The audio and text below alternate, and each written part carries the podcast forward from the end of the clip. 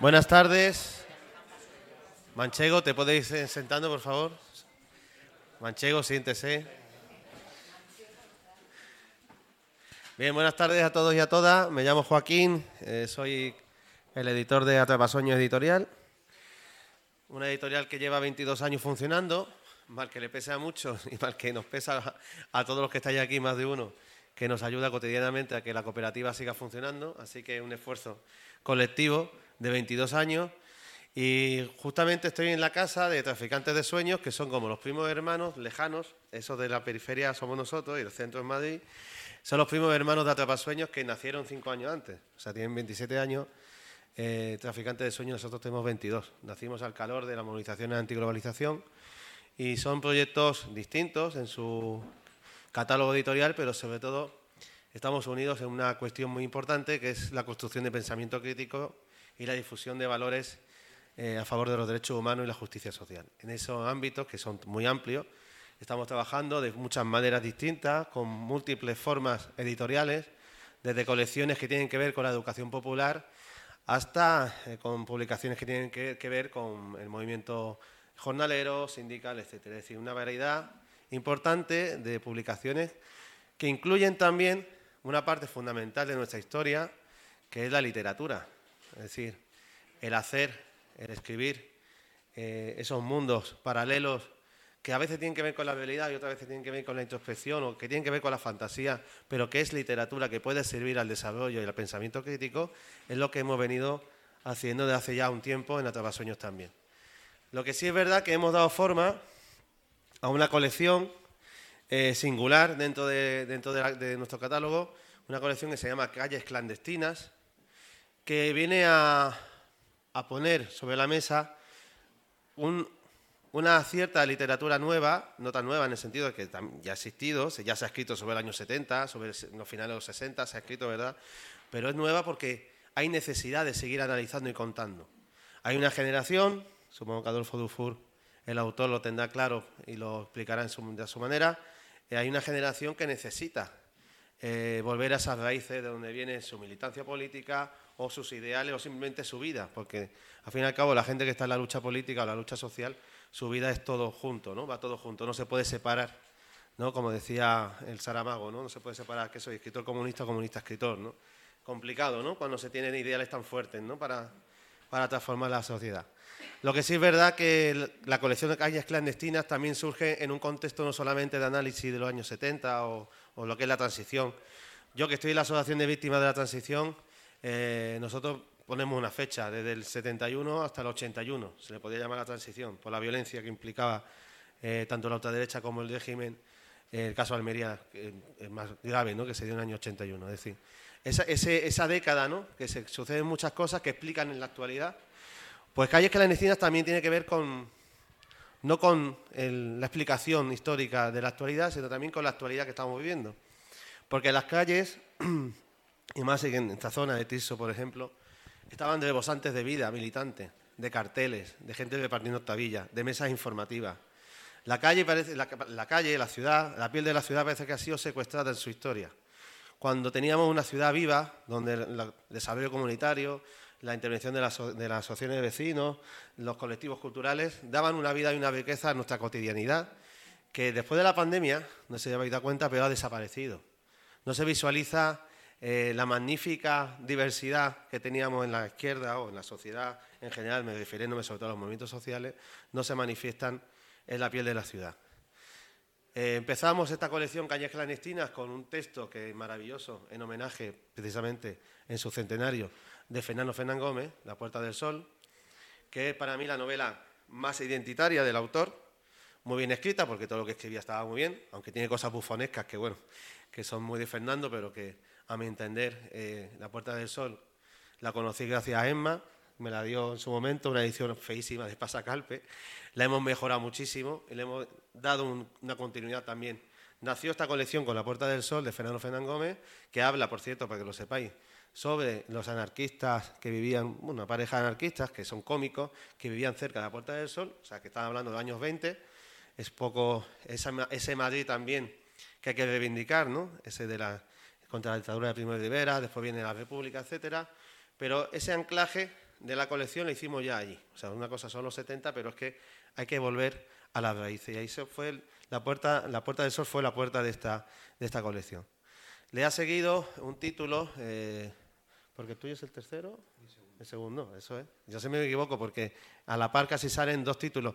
El de, el de Adolfo tenía sentido en, eh, encajarlo en, en, el segundo, en, el, segundo tiempo, porque también por una cuestión vital, de que Adolfo había escrito, había terminado de escribir la novela después de tanto tiempo, eh, eh, muy bien escrita, nos ha encantado a toda la gente que lo leyó y había que darle continuidad a su, a su texto de que siguiera, ¿no? que llegara a publicar, que eso eh, también frustra mucho a la gente cuando se escribe, ¿no? que enseguida se mete en un cajón o que el editor lo, hace retrasar. Pues le dimos forma y lo pudimos publicar. Y, ese tipo de portada que identifica ya a la, colección, pues la portada de, este libro eh, es maravillosa en ese sentido, porque identifica no solamente el contenido, sino ya una, cierta colección de, de avance, ¿no? de, de, lo que supone esta colección, que siguió con un título que se llama Edificio España, de Ignacio Marín, las tres novelas primeras suceden en Madrid y la cuarta, que está a punto de salir, que se llama El legado, de Mari Carmen García, es una ama de casa que escribe maravillosamente bien, vive en el polígono sur de Sevilla,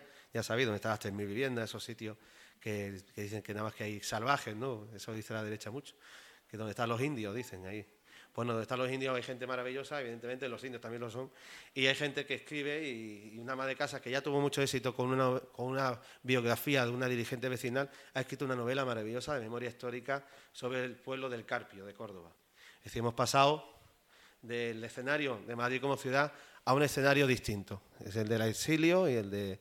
Porque las calles clandestinas son las que nosotros añoramos, porque teníamos, las llenábamos de vida, con las militancias diversas y con el trabajo eh, militante de muchísima gente. Y eso es lo que estamos reivindicando frente a la turistificación de lo que supone la ciudad, la masificación, la globalización. Esta ciudad global de Madrid cada vez se parece más evidentemente Cádiz, aunque tenga mucha singularidad. Cuando llega un crucero es lo mismo que, la Puerta del Sol, es decir, es turismo masa, es depredador, que lo que se toma es un café en Starbucks, eh, come una hamburguesa eh, bueno, y, no, y, quita toda la identidad que pueda tener una ciudad, un barrio, etc. Eso se está sucediendo, entonces esta colección tiene ese sentido. Calles clandestinas tiene ese sentido y la novela de Adolfo ha encajado, vamos, perfectamente. Yo no quiero hablar de la, novela de Adolfo porque me parece que habla por sí sola en el sentido de que algunos la habéis leído y te, vamos, tenemos tiempo para conversar sobre ella y sobre todo porque aquí tenemos a tres compañeros que van a hacer una, una lectura magnífica que los presento Gloria Vega, Ana Goya y Joseba Pinela, que nos van a hacer una lectura también a la limón con el autor, que han hecho aquí como una performance, que ya, hicieron antes, ¿no? porque me perdí la primera presentación, pero que tenemos aquí la oportunidad de volver a, a disfrutarlo. Así que muchísimas gracias por venir y comenzamos con esta presentación.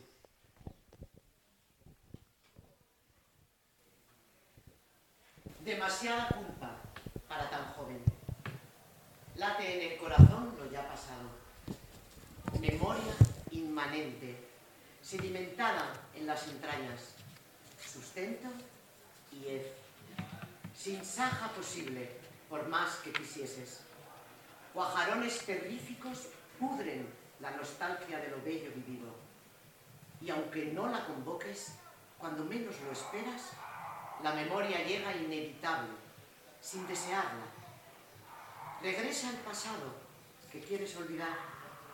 Cuando los poetas a los que mataron recobraban la voz y te entusiasmaste con sus versos.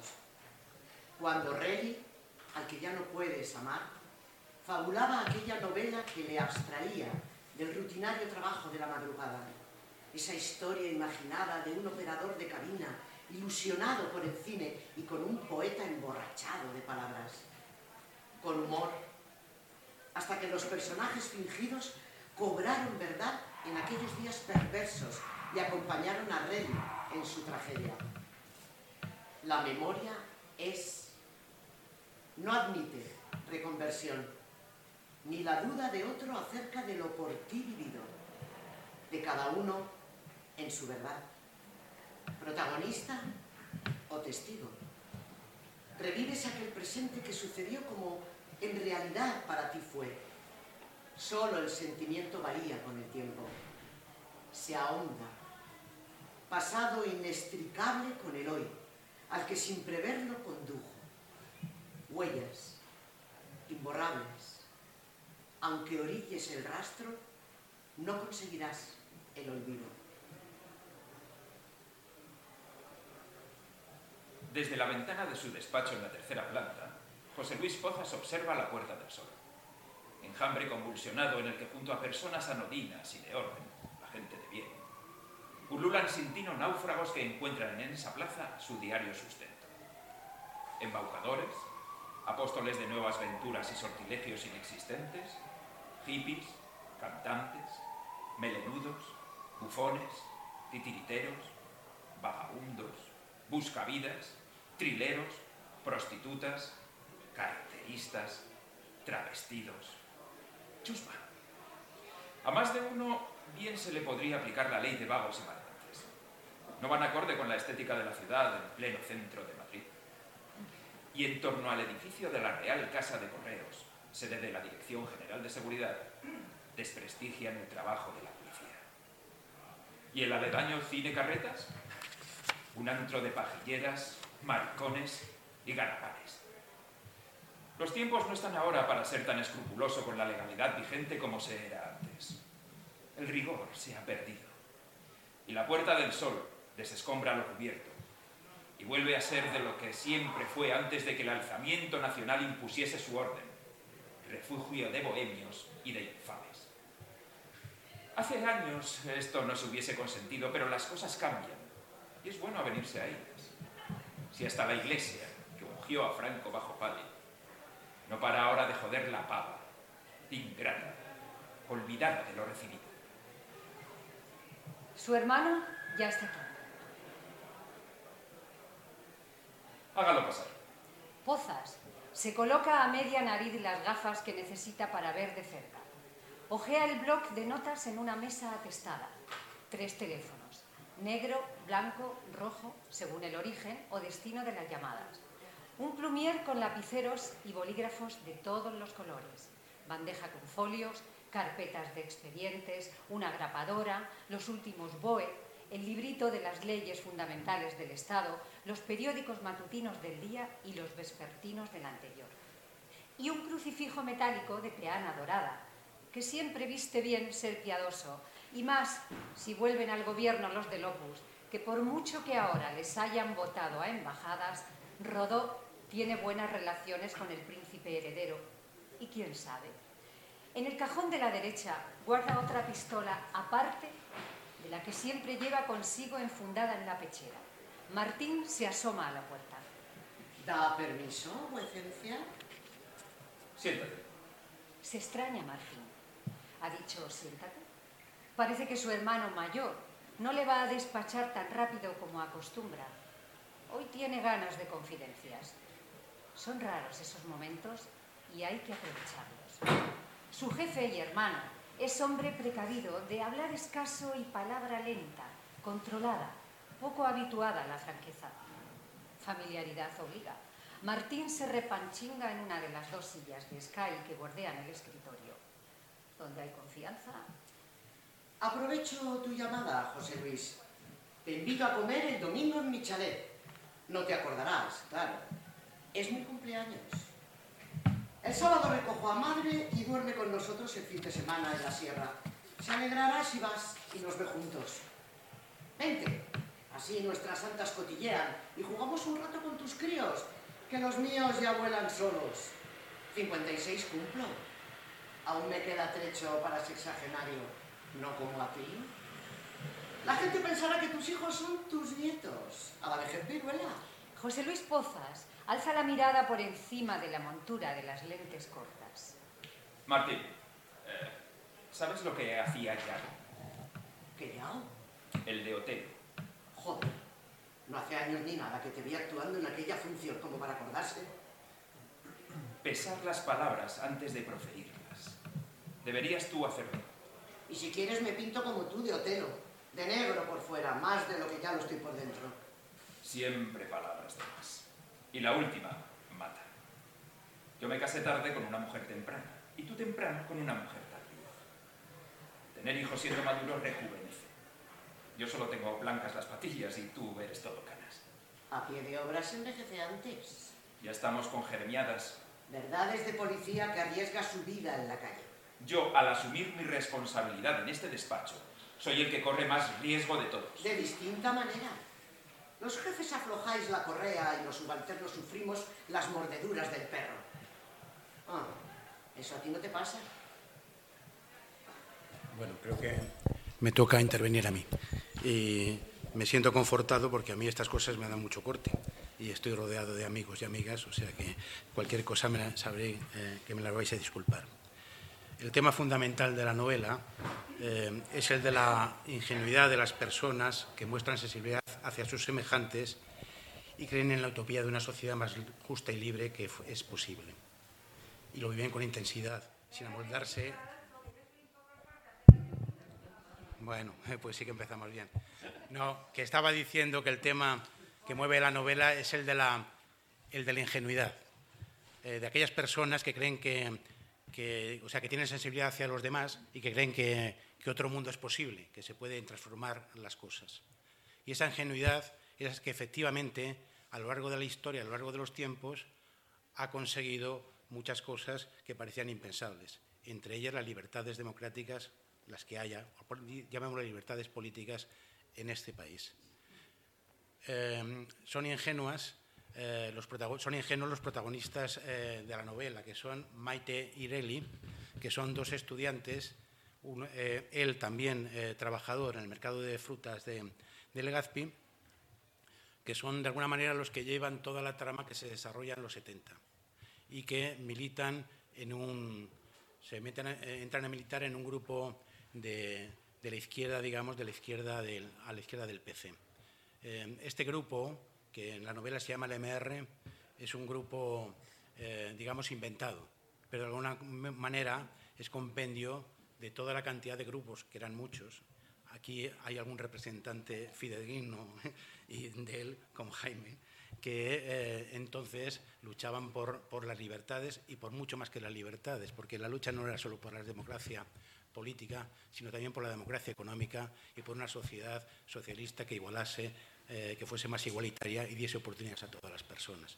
Que eso nunca se dice, es decir, los grupos desde el, desde el PC a la izquierda luchaban por algo más allá, que más allá de la democracia. Luchaban por una sociedad diferente, más justa, más solidaria, por una sociedad posible. Ahí estaba la, utopía.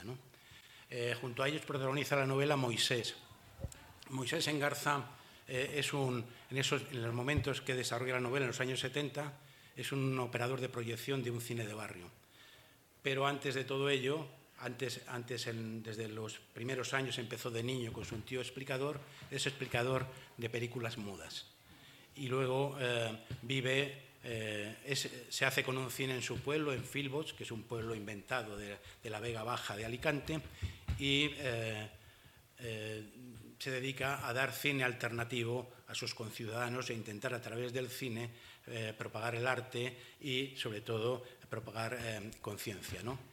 Tiene amistad pues, con, desfilan por la, por la novela eh, cineastas reconocidos como Piqueras, se hace amigo de Piqueras, que estaba en Valencia, etcétera, aparte de Madrid y en París, y a través de él consigue esas películas que luego pasa en su pueblo y originan grandes, grandes controversias. A través de él también, en un momento determinado, recorremos todo lo que fue el cine, el cine anarquista, el cine documental, y luego, a través de su amor al cine, su pasión por el cine, eh, también la historia del cine español eh, o, el cine bueno, español y de fuera, el cine que se proyectaba en los cines de barrio en los años 60 y 70, cuando eh, la forma, eso lo unifica también con, con Maite Ireli, porque en aquella época de los 70, cuando éramos estudiantes y tal, el cine, el cine para nosotros desde niños, como para las generaciones anteriores, era una forma de descubrir, de observar la vida. Es decir, que el cine tenía una importancia fundamental que luego con el paso de los tiempos se ha ido transformando. Como se dice que verde era mi valle en aquel cine en comparación con la situación a veces del cine eh, actual. Porque los cines de barrio y los cineclubs, eh, Mike frecuentan los cines de barrio y los cineclubs pero eh, en los cineclubs se echaba el, cine ese, digamos, de, arte y ensayo, pero en los cines de barrios también se echaban películas excelentes y maravillosas, es decir, que contribuían a la formación cultural de la gente más popular. Eh, recordemos que gracias a Jesús García de Dueñas, que entonces ejercía de crítico de, Triunfo, se descubrió la película del extraño viaje de Fernando Fernán Gómez, que se estrenó en un cine de barrio porque no querían estrenar a los distribuidores. El, Moisés además identifica, eh, aparte de la ingenuidad y la utopía, es un personaje, eh, él eh, ha, tenido un problema de, desamor, echa en manos a la mujer, de menos a la mujer a la que ama y tal, y entonces, pero es un personaje que no ve la realidad, sino que la imagina. O sea, es un personaje que además de que le tenga pasión por el cine, es un personaje muy cinematográfico. Imagina, no, no ve lo que, lo que ocurre alrededor. Eh, y junto a él, el último de los protagonistas es Gabriel, un poeta que en el inicio de, la novela milita en el Partido Comunista de España, uno de los militantes antiguos y tal, que es un poeta que su lucha es un poeta realista, que está enfrentado a otras corrientes que había en esos momentos poéticas, como los novísimos y tal, y que eh, él lo que su, claro, eh, su reto es que no llega que no edita, no llega al público más que en su primera obra por la cual fue premiado y que con la cual pretende eh, de alguna manera transformar la sociedad, o sea, cambiar los cimientos de los barrios y tal, que hay una unas anécdotas respecto a eso con una cierta ironía y tal que pueden ser divertidas. Luego este, este, este poeta entra en contradicción, sobre todo a través de una paliza que le da la policía, que no es por política, sino por otros motivos, pero se la da la policía. Y entonces él entra en contradicción con la política, digamos, que llevaba el, el, ala carrillista en aquel momento y entonces se pasa al grupo de, digamos, de izquierda del PC, de la izquierda revolucionaria, que simboliza el, MR. Junto a estos hay, hay personajes también eh, secundarios, como son eh, Morgan, que habita en la chabola del barrio de Huertos de Vallecas. En aquella época Vallecas era una, era, simbolizaba, como otros barrios, como lo eran Villaverde o Orcasitas, simbolizaba la conciencia de clase de los obreros y ese ansia que tenían de saber más, o sea, estaban orgullosos de su condición, querían transformar la sociedad, ponían en tela de juicio las patas del sistema capitalista, pero a través de que ellos no querían medrar dentro del sistema, lo que querían es que se reconociese, que se valorase su condición. Y había, eh, eh, como recordaréis muchos, había mucho, mucha cultura en esas asociaciones de vecinos, se utilizaban los cines de verano, que luego se engarza todo, como el cine manchego que había de Vallecas, se utilizaban cualquier tipo de cosas y ahí daban cursos de alfabetización. Ahí las mujeres tenían un protagonismo importante también para, para de alguna manera, es decir, que, que sus hijos, sus maridos se cultivasen. Es decir, que había esa ansia de cultura que, eh, que les hiciese eh, ser conscientes de cómo ellos podían avanzar en la sociedad sin la necesidad de medrar, de ascender, de venderse al, sistema. Entonces hay otros personajes, que es Aquilino, que es el sereno del barrio, que es apodado a su pesar el Molokai, no lo voy a explicar porque la novela se explica y tiene también relación con, otras federaciones. Digamos, con el personaje, es un personaje cómico que aporta, eh, digamos, en la novela eh, llanto y risa, pues aporta un poco la risa, pero luego se convierte en un personaje eh, como un poco muy, muy malvado, ¿sabes? Está Rafarín, el hijo de Moisés, Mamerto, que es un campesino pobre de un pueblo castellano, de, un pueblo de la, de la, Castilla que decía Delibes, la Castilla dura, del este de Segovia, Burgos y tal, que tiene, eh, tiene varios hijos, como era entonces habitual. Uno de los hijos se hace, se hace eh, policía armada y el otro se hace revolucionario. Se, hace, se consigue estudiar a través de, becas y primero de ser seminarista y se hace revolucionario. Están, como no podían faltar, los policías, estos que ha leído un párrafo de la, de la Brigada Político-Social, que son el, uno de los directivos, uno de los jefes, el José Luis Pozas, su hermano este, el, Martín o, Mastín Pozas, el Pifias y Harry el Sucio. En fin, también son unos personajes productivos, pero que tienen unas vidas aparte, porque, por ejemplo, el, Martín Pozas está eh, contra matrimonio con la historia con, una mujer de, de con Zulnova Cries, que tiene una historia aparte de cómo, bueno, se cuenta en la novela una trama ahí eh, complicada y tal. ¿no?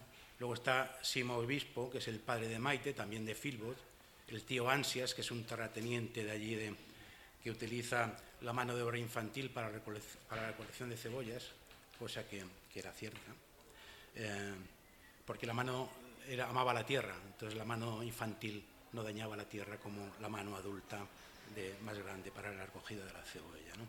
Eh, bien, entonces lo que sí quiero hacer hincapié que todos los personajes inventados son de esta novela son, son inventados. Al principio en el prólogo, que establece también lo que, donde se desarrolla la acción, lo que, lo que se dice de todos los personajes inventados de esta novela, los vivos y los muertos, los supervivientes y los asesinados, quizás pudieron existir y pudimos ser cualquiera. Lo digo porque la presentación eh, que hubo anterior en, en, el Centro Cultural Ángel González, algunas personas decían, no, es que esa, esa persona es fulanito, no, no, lo son, son personajes inventados. Lo que pasa es que, eh, si, como la novela trata de la evocación, eso significa que sí hay partes que funcionan, porque tú al, estás viendo en esos personajes a gente que tú has conocido en esos momentos o en aquella época. Pero todos, tanto el grupo político como los personajes, son inventados.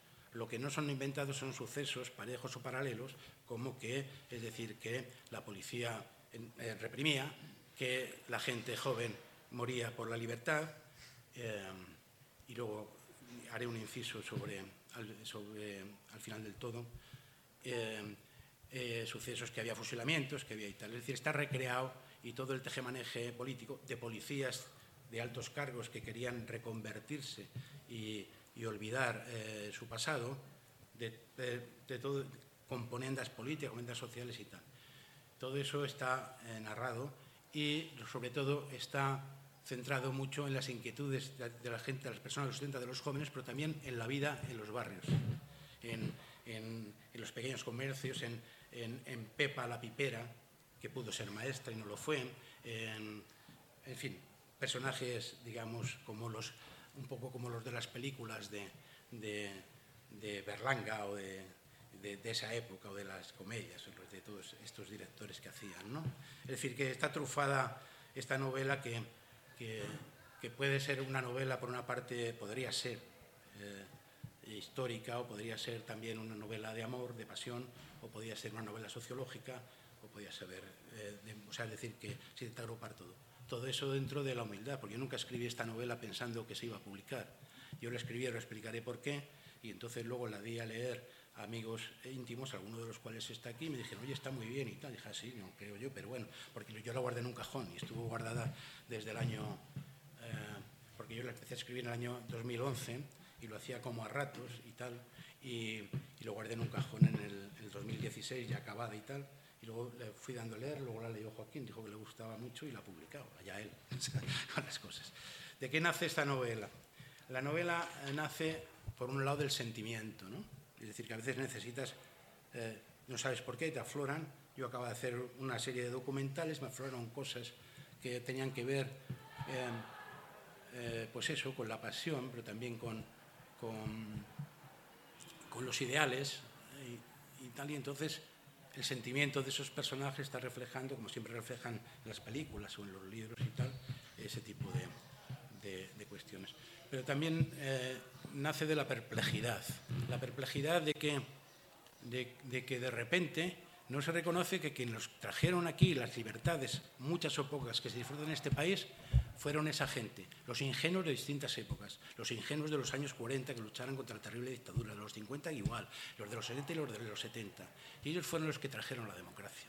La democracia, como todos estaremos de acuerdo, es que no la trajo Juan, Juan Carlos, ni la trajeron los poderes fácticos, ni siquiera los partidos eh, que estaban por arriba y tal, trajeron los partidos que estaban aquí, la trajo la gente, la trajo la lucha obrera, la trajo los sindicatos, la trajo comisiones obreras. Y todo eso se ha olvidado. Y sobre todo se ha olvidado que esa, esa democracia, esa, esa democracia de la cual tenemos, mejor o peor, pero la cual disfrutamos, que hay que acordarse cómo era la dictadura, la trajeron esas personas lo que hicieron los poderes estos, el Juan Carlos, el, otro, los pactos, incluidos los pactos a veces en, los dirigentes de izquierda, sin contar con, la gente que estaba abajo, que estaban matando mientras estoy sufriendo, fue conformar la democracia para que no se le fuese de las manos y no transformarse en la sociedad como anhelábamos. Entonces nace esa, perplejidad, también de un cierto, de un desconcierto, de una cierta sensación eh, de fracaso, ¿no? que es, y todo aquello por lo que se luchó, luego cómo estos desde arriba lo han ido conformando y cómo se establece esa, esa separación, esa frontera entre, en que hay en estos momentos eh, entre, la, entre, las personas, eh, digamos, entre las personas humildes y, las ideas que hay que defender, ¿no? O sea, ¿cómo es posible que esté ocurriendo lo que está ocurriendo a nivel de, de todo eso? ¿Cómo es posible que con este nuevo, con, este sistema capitalista tan, tan duro, tan neoliberal y tal, de repente se haya arrinconado tanto a los derechos de los trabajadores o las reivindicaciones de los barrios y que las personas no sean conscientes de ello y que haya barrios donde triunfa eh, la derecha. ¿no? Y entonces te entra en y dice, joder, nosotros cuando estábamos peleando, no solo en aquella época de ilusión, de aquella época de ilusión y de represión terrible, sino después, ¿qué ha sucedido con ello? Y luego también hay un, un escrito que eh, no, no, ya acabo, que me estoy alargando mucho, que no, que no, no llegamos, eh, también de como que en la novela no se quedase solo en lo generacional, sino que llegase a la gente joven. Es decir, eh, lo mismo es que se me haciendo mayor, seguramente será eso, pero nuestras generaciones estaban unidas con, con lo anterior. Aunque nuestros padres no querían hablar de, lo ocurrido, se les escapaba, pero nosotros teníamos mucho interés en, conocer lo ocurrido a nuestros padres y nuestros abuelos. Había un nexo muy directo con la época de la, de la República, con la represión, con la dictadura, todo eso, queríamos conocerlo. Y con los avances eh, tecnológicos estos y que ha habido, de repente se ha salido como una ruptura no solo tecnológica, sino a nivel también de que ese deseo de conocer parece que las nuevas generaciones, si los hay en algunos, pero está bastante roto, es decir, como que les importa un bledo absolutamente qué es lo que ocurrió antes y tal, y por eso hay muchas veces hay desconocimiento, incluso en, en gente comprometida de, lo, ocurrido. Eh, pasando la, la, película de la biografía de Marcelino Camacho en Ciudad Real, con un dirigente de, de una dirigente de la izquierda y de tal, de repente eh, se acercó y dijo, ah, qué bien, porque eh, yo no conocía a Marcelino Camacho, no sabía quién era. O en una visita que hicimos ahí por las minas de Asturias, una chica que estaba enseñando lo que era la lucha obrera en las minas de Asturias, yo iba con, con, Marcel, que está aquí, el hijo de Marcelino, y con Aurora, y dije, bueno, no teníamos entrada, porque ahora todo va por, como por entradas y tal. Dije, es el hijo de Marcelino Camacho. Y dijo, ¿quién? ¿Quién es ese? ¿Sabes? O sea, que hay como una ruptura que quizá no hemos sido capaces de, nosotros de, de, enlazar, ¿no? También viene por, por esa parte. Y, ya acabo. Simplemente voy a, a, a decir, hay una hay un libro que me acaba de regalar Margot Ruano y me voy a permitir leer una dedicatoria que dice, Adolfo, desde ese tiempo sombrío, eh, llenos de lucha y esperanza, y aunque las flores se marchitan, la belleza subsiste en el recuerdo, que es una frase de, de, Wordsworth, y, y, que yo voy a cambiar por una traducción que se hizo en nuestro cine, que era una traducción... Eh, que estaba mal, por lo visto, pero que a mí me gusta mucho, que es, aunque haya pasado el tiempo de la gloria en la flor, eh, no cejaremos, encontraremos en, en, ella lo que nos fue arrebatado. Y algo de eso es de lo que trata esta novela, que también pretende, es decir, que tener un poco de, actualidad. Y gracias y perdón por el ladrillo.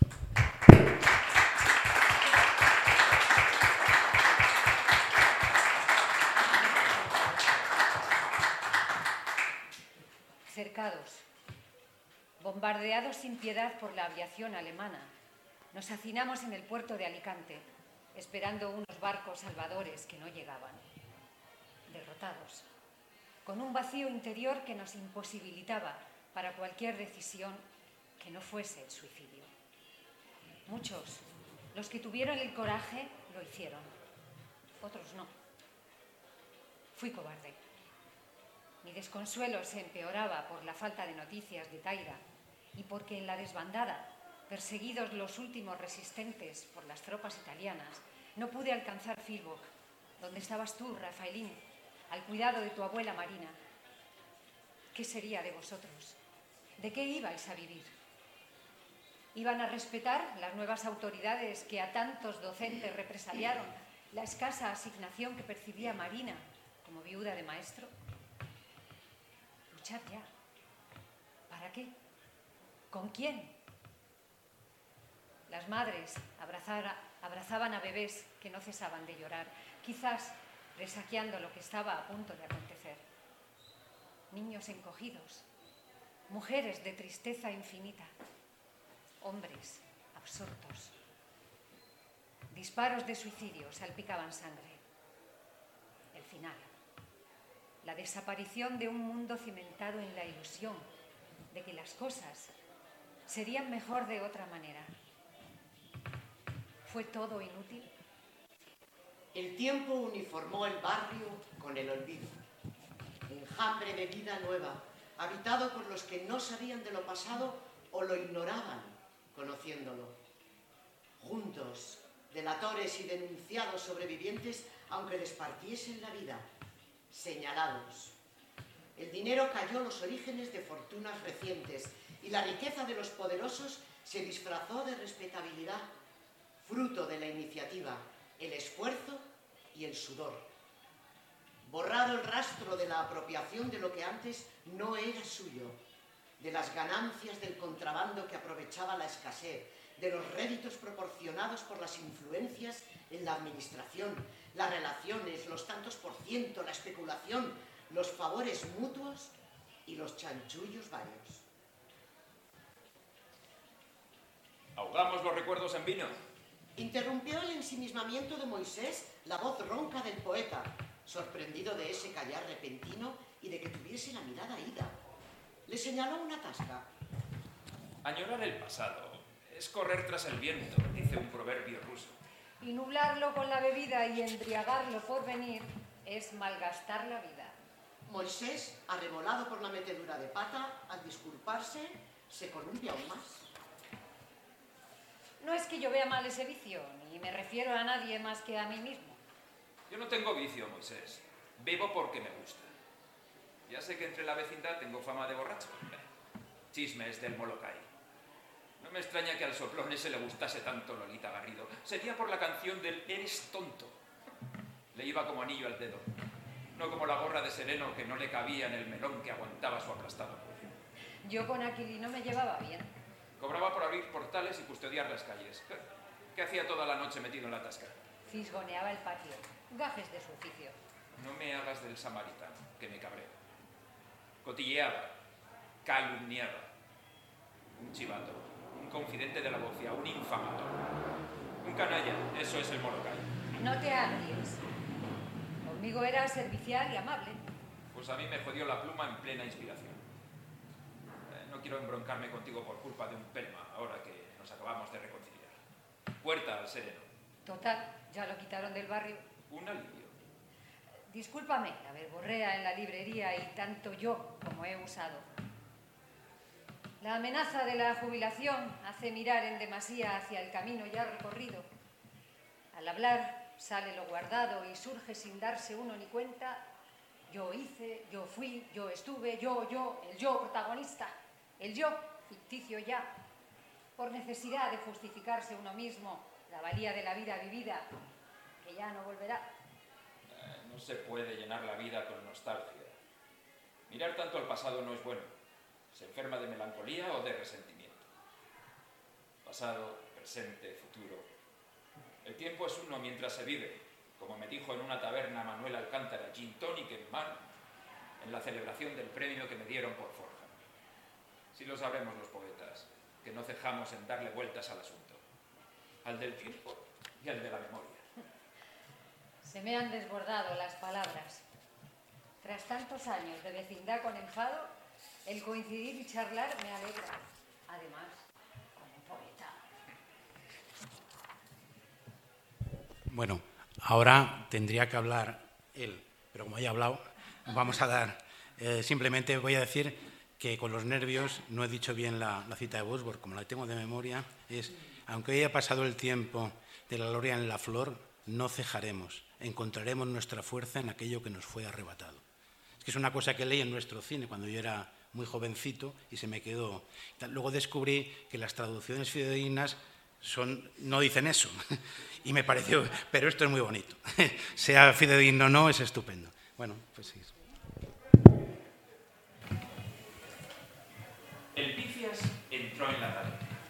Parsimonioso. Un veterano. Pidió en la barra. Miró. Le dio el bradley a sus hijos.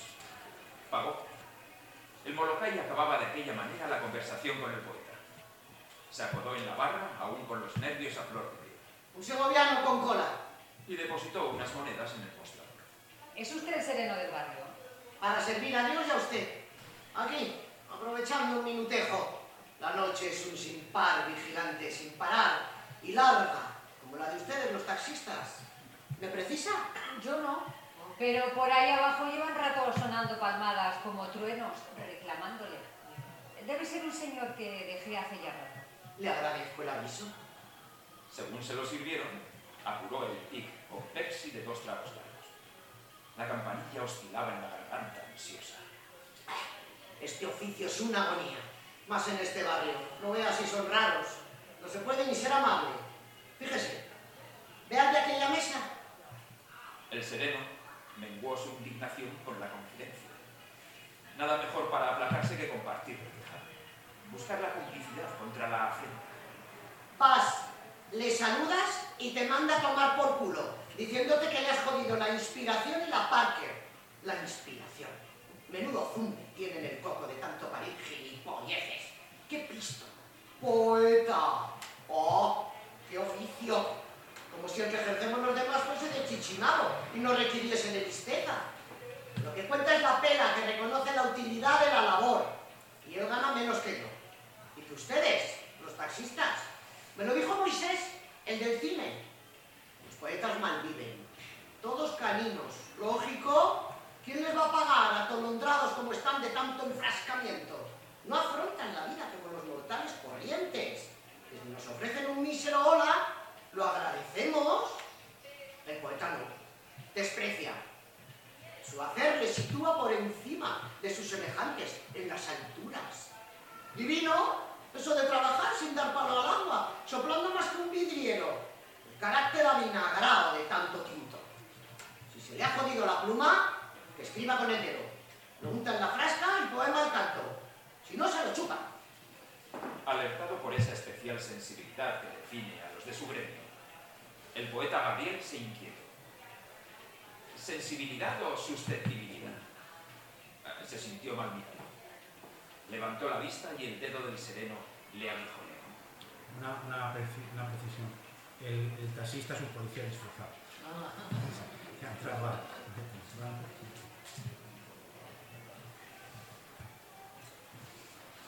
Un hombre con los pies descalzos y los bajos de los pantalones desgarrados, dejando unos tobillos venosos al aire en los que se cebaban los mosquitos, picados el rostro y los brazos por diminutas múltiples arañas. Socavado su febril cuerpo por las chinches y las ladillas, deambulaba chapoteando en el pantanal en el que por causa de las copiosas lluvias de aquel abril del 39 se había transformado el campo de prisioneros de Y chillaba. Gritos. Alaridos del desgarro, de la razón vilipendiada, de la pérdida, de la locura, de la desesperación voz estridente ante el horror. Esa voz alta, alta, negra, que tanto molesta a la sociedad bien pensante de la educada voz baja, insincera, la que no muestra los sentimientos, la que no tiene alteraciones ejecuta la peor de las perfidias con modales mientras con fríos ojos observa el daño infligido siempre a los demás, a los que estorban la compostura, manteniendo un rictus de sonrisa y el desprecio a los que gritan como gritaba el hombre de los pies desnudos y el cuerpo aguijoneado. Y la voz del hombre, ajada, rota, hundida, herida, indignada, clamaba con la locura del que se revela sin posibilidad de ganar, del que sabe que no hay futuro, que nada le espera, del imaginado que busca la muerte entre el croar de las ranas y el olor pestilente de los sapos. Maite no podía concebirlo. había sido su propio padre el que la había denunciado y entregado a la Guardia Civil de Fitbock. Los papeles del MR olvidados en la Semana Santa notificación desde el cuartelillo de la BGS de Madrid. Su padre fue el que propició la orden de busca y captura por desaparición y abandono de hogar siendo menor de edad, asociación ilícita y propaganda ilegal que pendía sobre ella.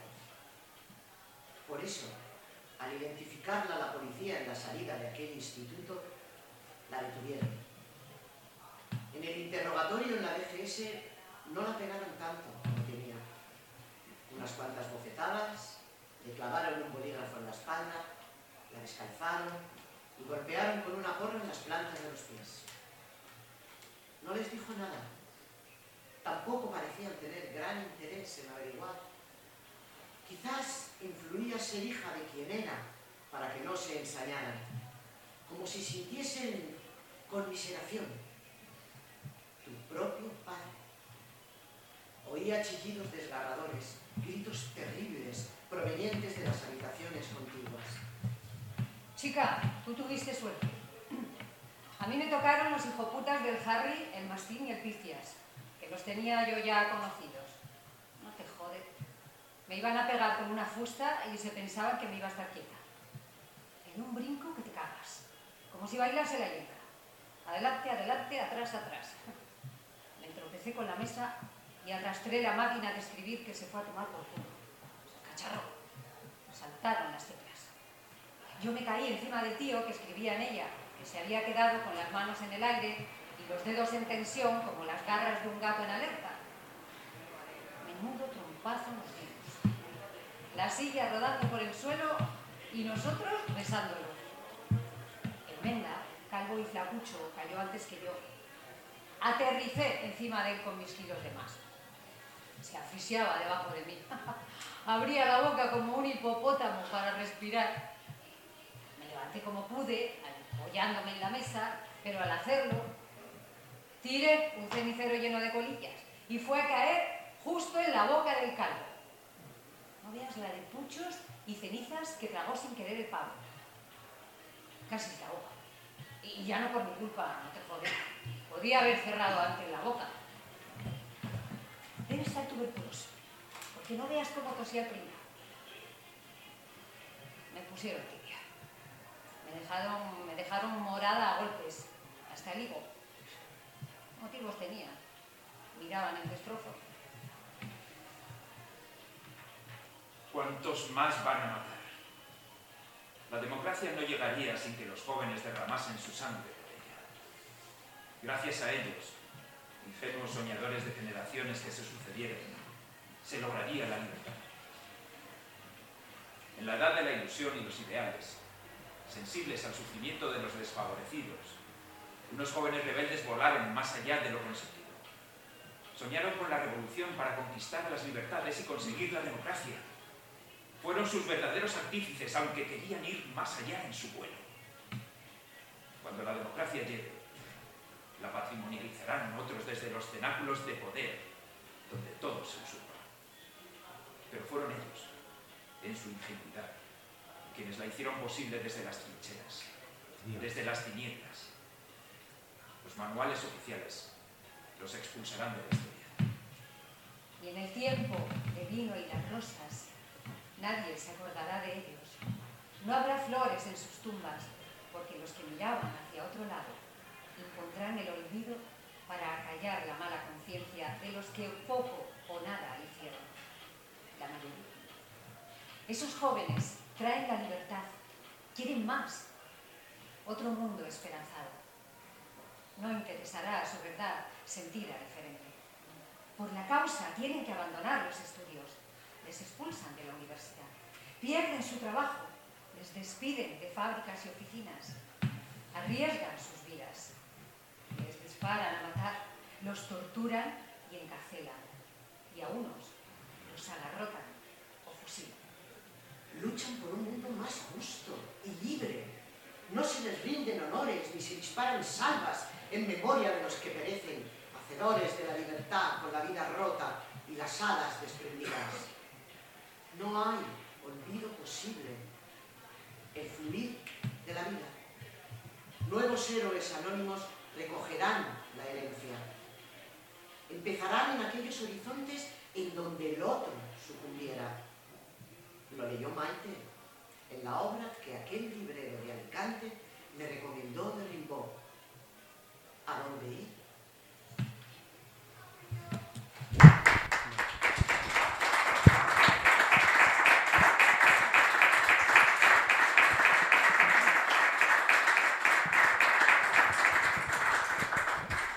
Bueno, y ahora si queréis hacer alguna pregunta o, hablar.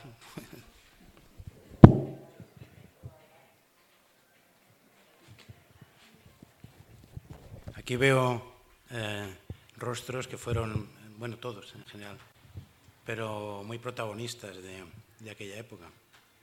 Está Margot Ruano, cuyo hermano fue un símbolo de la, de la lucha por la libertad en este país, que fue asesinado está Jaime Pastor, perdóname que te mencione, pero eh, fue un, también un símbolo de, la lucha clandestina en este país y sigue siendo lo de la lucha por, los desfavorecidos. Está Marcel Camacho, en fin, estamos, hay muchas personas. No sé si queréis hablar o preguntarles o preguntar o. Hay algunos que la habéis leído también, o sea que podéis decir, incluso si no os ha gustado, también. Eh, buenas tardes y enhorabuena.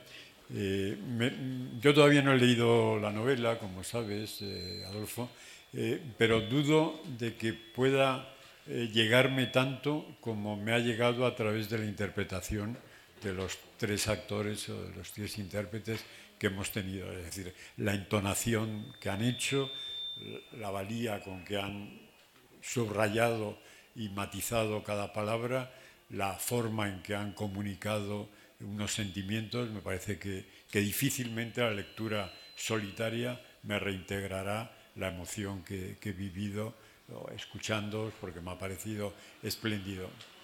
Dicho lo cual, me parece, insisto, sin haber leído todavía la novela, que, que también por tus palabras que domina un cierto sentimiento de fracaso, por decirlo así, de frustración, de que la realidad no ha sido como durante muchos años, décadas, se había planteado. Yo no sé si es justo, yo no sé si en la transmisión que hagamos a las generaciones siguientes, que tú eh, te referías a ellas como hipotéticos lectores a los que te quieres dirigir, si este sentimiento es justo, si no, mm, si no somos un poco excesivamente autocríticos respecto a lo que hicimos. Hicimos lo que pudimos. Hicimos lo que pudimos en las diversas facetas eh, políticas, periodísticas, eh, vecinales, luchas sociales, etc. Incluso más de lo que podíamos en muchas ocasiones. Éramos críos, en definitiva. No, digo que, éramos críos, que, que, nos lanzábamos por incluso encima de nuestras eh, posibilidades reales. En ese sentido, transmitir que esto ha sido un fracaso me parece un, poco injusto.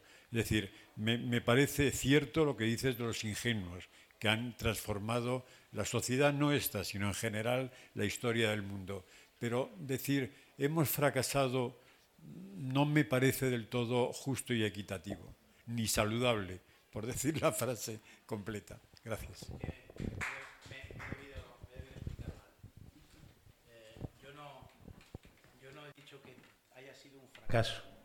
Todo lo contrario. Yo lo que digo es que todas aquellas cosas por las que luchamos muchos, muchos, que desafortunadamente no éramos la mayoría, cuando hablábamos de las masas y tal, bueno, las masas, luego, eh, en algún caso, eh, bien. Pero yo no tengo ninguna sensación de fracaso, se conquistaron muchas cosas, y se conquistaron gracias a esa lucha. Y en esa lucha hay que recordar a todos los que murieron, que murió mucha gente, y sí que están olvidados, están en tumbas donde no se ponen flores, me refiero social, es un símbolo, una metáfora. Pero me he explicado mal, porque además eh, el fracaso, creer que el fracaso entonces sería reaccionario, sería entonces yo un reaccionario, creo que todavía no he llegado a ese límite y tal, y sigo en la medida que puedo, tanto en las películas, en los documentales o en, o en esto, que me he atrevido a, escribir y porque ellos han publicado, sino porque yo no soy escritor, aunque siempre me gustó escribir, pero otras cosas. Eh, yo creo que, lo sigo haciendo en la medida de mis posibilidades. Y aquí tenemos eh, luchadores excelentes, como he dicho, como Jaime y tal, que siguen en la brecha, encabezando todas aquellas luchas para a favor, a favor de, los, de, las personas explotadas, a favor para cambiar la sociedad y transformarla. Lo único que he querido decir es que en éramos ingenuos y teníamos prisa y pensábamos que todas aquellas luchas que entonces hicimos, e hicieron las por cuales mucha gente iba a perder la vida, automáticamente, en cuanto desapareciese el dictador, íbamos a conseguir por lo menos una parte de nuestros ideales. Evidentemente, como he dicho antes, es una equivocación cuando parece justificarse, no, los grupos de la izquierda luchábamos por la democracia. Bien, luchábamos por las libertades democráticas, pero luchábamos por mucho más. Luchábamos por el socialismo, además un socialismo democrático, porque estábamos en contra de estalinismo, de domatismo, de capitalismo de Estado, de, burocracias, etcétera, etcétera.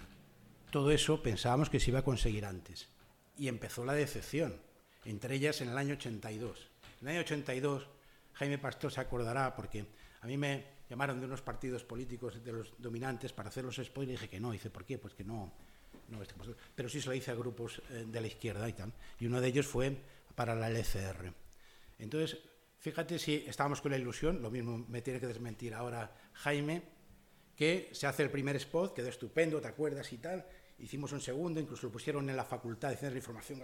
Bien, y cuando vamos a hacer el segundo, en esa ingenuidad, entonces eh, la candidatura de la Liga Comunista Revolucionaria se retira porque cree que es mejor retirarse para que se concentre el voto y se apoye al partido mayoritario que efectivamente fue el que ganó, que fue el PSOE.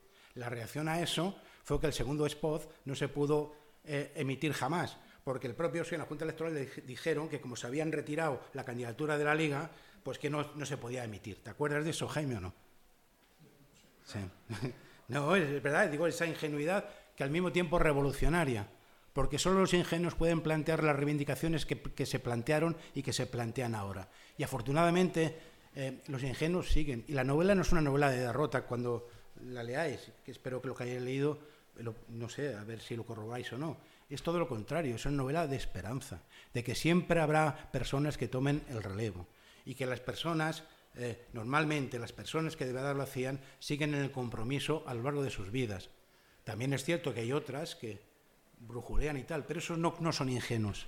Esos no quieren la, eh, conseguir eh, lo anhelado, no quieren la utopía. Eso es lo que quieren es situarse. Hubo época, habrá que preguntarse también si en el Partido Comunista de España, que era un partido luchador y muy potente en aquella época, si todo el mundo que había era porque era militante, lo sentía de verdad y luchar y, luchador y tal, o había una parte que como se, llevaba lo del Partido Comunista Italiano y el, parte del, Partido del Arte y la Cultura, y parecía que el Partido Comunista Italiano iba a llegar al poder y tal, y parecía que tal, porque luego enseguida una gran parte de la militancia del PC, aparte de lo que ocurriese internamente y esas cosas, se desligó para ir a opciones, digamos, con más posibilidades de, figuración o algo así. Lo mismo estoy diciendo una, una pero bueno, me ha salido así que lo vamos a hacer. Pero no, no, no, en absoluto quiero contar eso y si lo he dicho eh, me, he equivocado totalmente. O sea, no, no es mi pensamiento, mi pensamiento es el otro.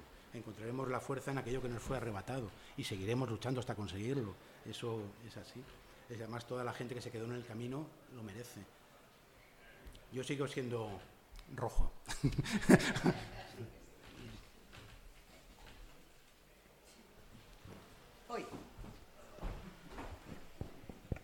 Sí, no, yo no he leído la novela, o sea que he venido con ganas de leerla porque ya me habías hablado en otra ocasión que nos vimos, ¿no?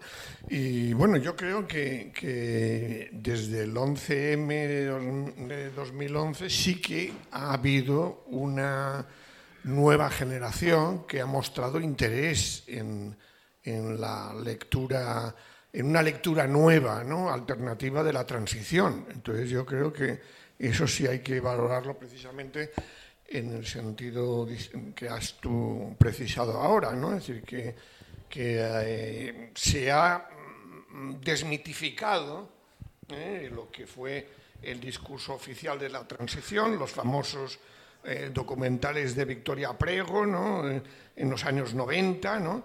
la consagración del Juan Carlismo, ¿no?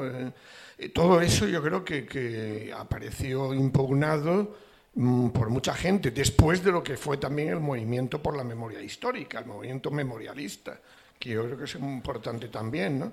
Entonces, bueno, es verdad que se dan luego esos casos que tú dices, ¿no? De que la gente no sabe quién era Marcelino Camacho u otros, ¿no? Pero yo creo que sí que hay que tener por lo menos cierta esperanza en que novelas como la tuya sean leídas por gente eh, estas nuevas generaciones, ¿no? Y están saliendo más, ¿no? y bueno, hemos tenido, ¿no? También, pues yo qué sé, por recordar a, a Rafael Chirves, ¿no? Por Rafael Chirves no, hablaba, no ha hablado tanto de esos años, pero sí ha hablado, escribió pronto también novelas críticas y autocríticas, ¿no? porque tampoco se trata de idealizar a la izquierda de entonces, ¿no? es decir, que obviamente tuvimos nuestras limitaciones, pero, pero yo creo que en ese sentido, bueno, pues yo mm, veo si, que hay posibilidad de tender puentes, ¿no? El adanismo que pudo, haber incluso en nuestra propia generación, porque claro, eh, vivimos el corte con la generación de la guerra civil, ¿no? Ahora no, yo creo que ahora hay esa posibilidad de, intercambio. Entonces, por lo tanto, yo creo que, que viene muy bien tu novela.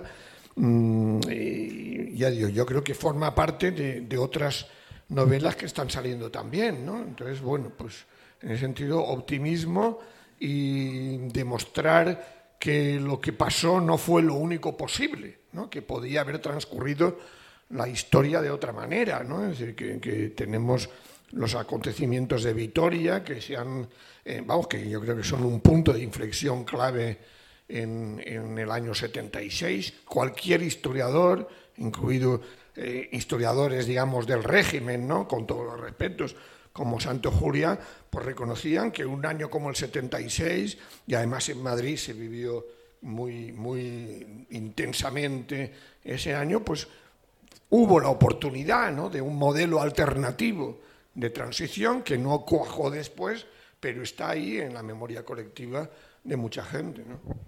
Sí. Eh, Fernando ha dado con, una clave, como tú, eh, que es lo que, que, hicimos lo que pudimos. Y lo que hicimos fue mucho. Pensábamos que se iba a plasmar en más, pero hicimos todo lo que pudimos. Que eso también es una cosa que a veces habría que recordar cuando ahora con una cierta eh, facilidad se olvida por las nuevas generaciones, también de luchadores, lo difícil y lo complicado y lo heroico de haber hecho lo que se hizo, que luego llegáramos hasta aquí, pero hicimos lo que pudimos, efectivamente. Y la novela, eso insisto, es una novela de, desde la ficción, es una novela de total, de total esperanza, de absoluta esperanza. Eh, y claro, claro que se están haciendo cantidad de cosas a nivel de memoria histórica, a nivel de gente que trabaja en la barrio, a nivel de cantidad de gente anónima que está trabajando en el día al día en las, en las calles, en los pueblos, en las ciudades por transformar esta sociedad. Pero eso, digamos, es la resistencia, la resistencia a la cual nosotros, eh, yo me apunto a esa resistencia. Pero yo estaba hablando de la sociedad global, la sociedad global que está muy controlada, muy mediatizada, muy que, desde arriba se ha instado a las nuevas generaciones al, al, olvido, a, no, a, lo instantáneo, ¿no? ir a lo instantáneo, irlo lo, rápido, rápido, rápido, porque así no tienes tiempo de reflexión y no tienes tiempo de memorizar. ¿no? Yo me refería a eso, a lo que son los poderes dominantes, no me refiero a la resistencia, que siempre la habrá, y afortunadamente, claro que recogen una herencia muy importante, que es la herencia que se sembró en aquellos años de lucha de los 70, como en los 70 se recogió la herencia de los luchadores de antes que, que habían estado eh, absolutamente perseguidísimos o en la cárcel, etcétera, ¿no? Es verdad que hubo una ruptura terriblemente traumática que fue la de toda esa gente del exilio y que aquí, es decir, se cerraron todo tipo de fronteras o comunicaciones con todas esas personas y que se intentó establecer el olvido. La novela lo cuenta cuando se habla del barrio, se habla que es el barrio de, de Delicias Legazpi, cuando dice se uniformó todo con el olvido, juntos, eh, eh, no sé cómo dice exactamente, y represaliados, ¿no? En fin, eso es un poco, eh, insisto en que me he expresado mal antes, pero son los nervios lógicos de, cualquier intervención a lo cual no estoy acostumbrado. Si fuese Rafael Chirves, al cual conocí, una persona maravillosa estupenda, intervendría mucho, mucho mejor. Y también se cabrearía más, porque cuando se que era una persona, aparte de un gran novelista, una persona muy honesta y absolutamente comprometida. Ese sí que era rojo, pero rojo, rojo. Si queréis pasamos, si no hay ninguna palabra más, pasamos a la firma, ¿no? Tendrá que firmar el libro, ¿no? Sí, ah, voy. Me he elegido aquí de...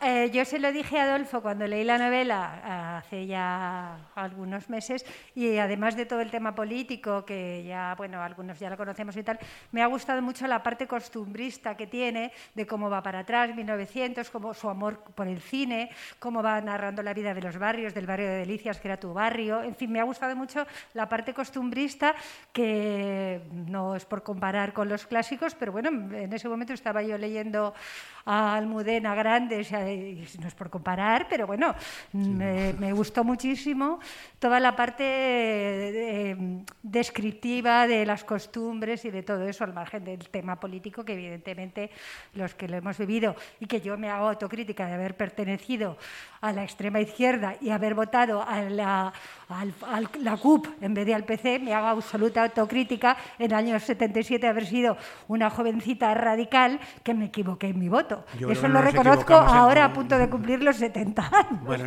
porque sí que, sí que hago autocrítica. Pero bueno, a mí la novela me ha gustado mucho y creo que tiene ese lado de, de recuperación del pasado sin tampoco idealizarlo que me ha parecido muy interesante. O sea que enhorabuena, Adolfo. Gracias, Pilar. Hay, hay un vocablo que no me gusta. A mí no me gusta eso de extrema izquierda. Es izquierda, no es. No, no, no, no, no, no. no. Yo, yo, yo milité en grupos que estaban políticamente situados a la izquierda del PC. Bueno, y además lo voy a decir, porque es que parece como... milité en el movimiento comunista y luego en la Organización Comunista de España, Bandera Roja de la cual, por cierto, salieron varios ministros luego del PSOE y compañía, e incluso alguno que se pasó al lado contrario es facha, porque Jiménez Los Santos, no en la época que yo estuve, sino un poco antes, también militó en Bandera Roja, y una ministra del PP, que fue de educación, efectivamente. O sea, que, esos son los que cambian, no los... los eso es lo que y Celia Villalobos también. Yo me refiero a la otra de educación, que es la de Madrid, incluso eh, en, una reunión de esas de célula, estamos en una casa fastuosa y dije, uy, ¿esta casa de quién es? Pues era de, los padres de ella y tal. Pero bueno, es una anécdota por, por alegrar un poco el curso. Pero voy a decir, esto puede decir, me voy a atrever como lo que dijo, bueno, no voy a decir ni el nombre de la novela ni el escritor, porque eso sería, parece que yo estoy... ¿eh? Lo que dijo aquel escritor, dijo, la novela la pueden leer como quieran, esta parte, esta parte y tal. Hay una parte de la novela que es la del cine, que es la historia de Moisés y tal, y es todo ese recorrido por esa pasión por el cine, esa, esa ver, la, ver la vida imaginada que él, que él hace, ¿no? He de decir también que al principio los, personajes van, luego todos se engarza y todos tienen una, relación fuerte. ¿eh? Porque de las personas que han leído la novela a veces me han dicho, bueno, al principio es que aparecen, claro, es una novela de, muchos personajes, ¿no?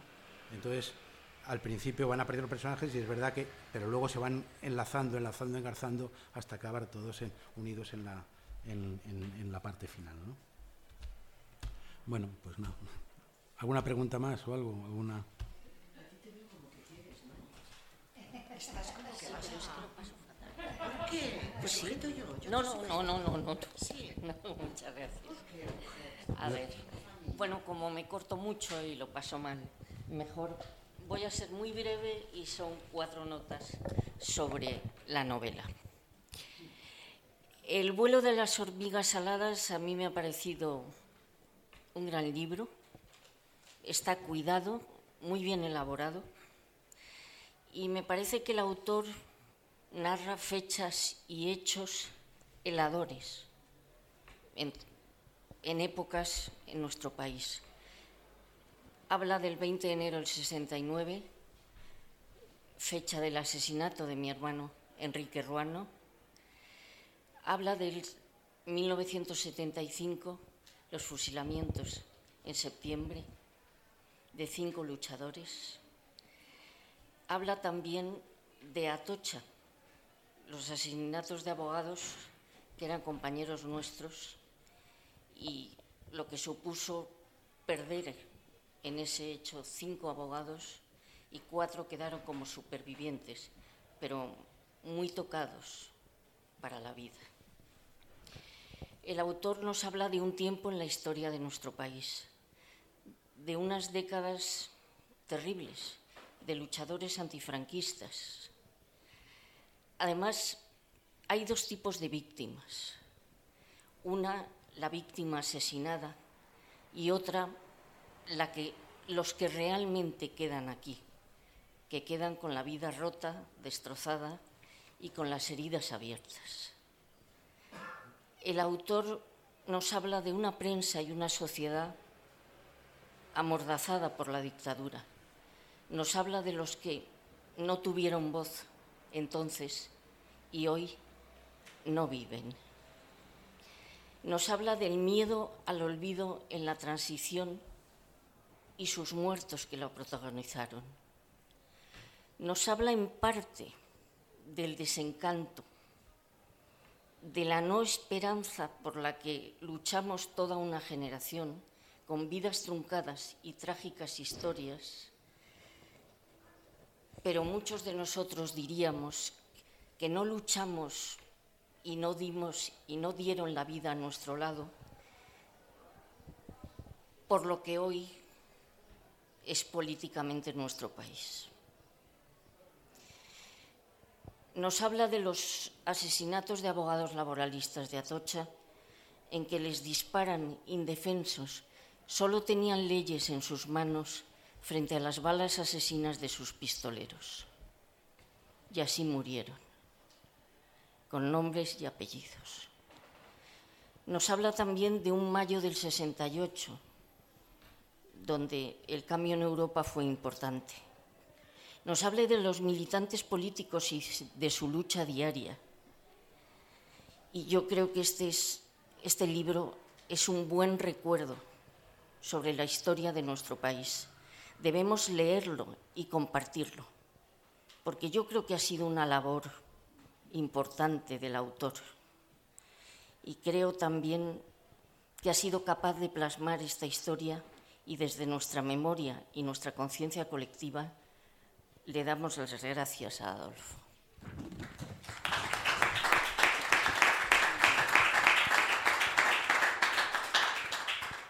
Lucharon por alcanzar la democracia y en ellas las libertades. Y hablaban de una vieja canción revolucionaria su canción y la canción que cantaremos junto a nuestros compañeros los que se fueron. Hacían las cosas en aquellos tiempos sombríos muy deprisa, como si el tiempo les fuera a arrebatar su propio tiempo. Su capacidad para vivir la vida y llegar a amarla.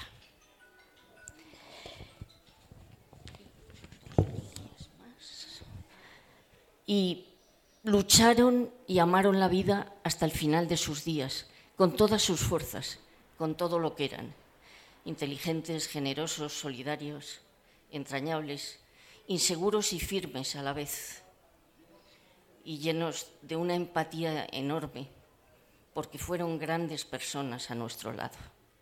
Aprendimos todos los días de ellos, por esa lucha por la libertad y la democracia. Por ejemplo, conocí muy de cerca, durante 21 años, a Enrique, mi hermano, que luchó por esa pequeña cuota de felicidad que tenemos permitido en la vida. Lo arriesgó todo, pagando un alto precio, su propia vida. Pero se la arrebataron. No pudieron silenciar su voz y hoy, 53 años más tarde, se habla de su muerte. Eso ya es un, gran triunfo para una sociedad como esta. Vivimos esos tiempos sombríos de lucha y esperanza, como dijo Manuel Garí, gran amigo y compañero político. Y yo me quedaría con cuatro líneas de Campanadas a medianoche de Luis Jacques, en que dice, asesinos de razones, de vidas, que nunca tengáis reposo a lo largo de vuestros días y que en la muerte os persigan vuestras memorias. No hay palabras para muertes tan injustas como crueles.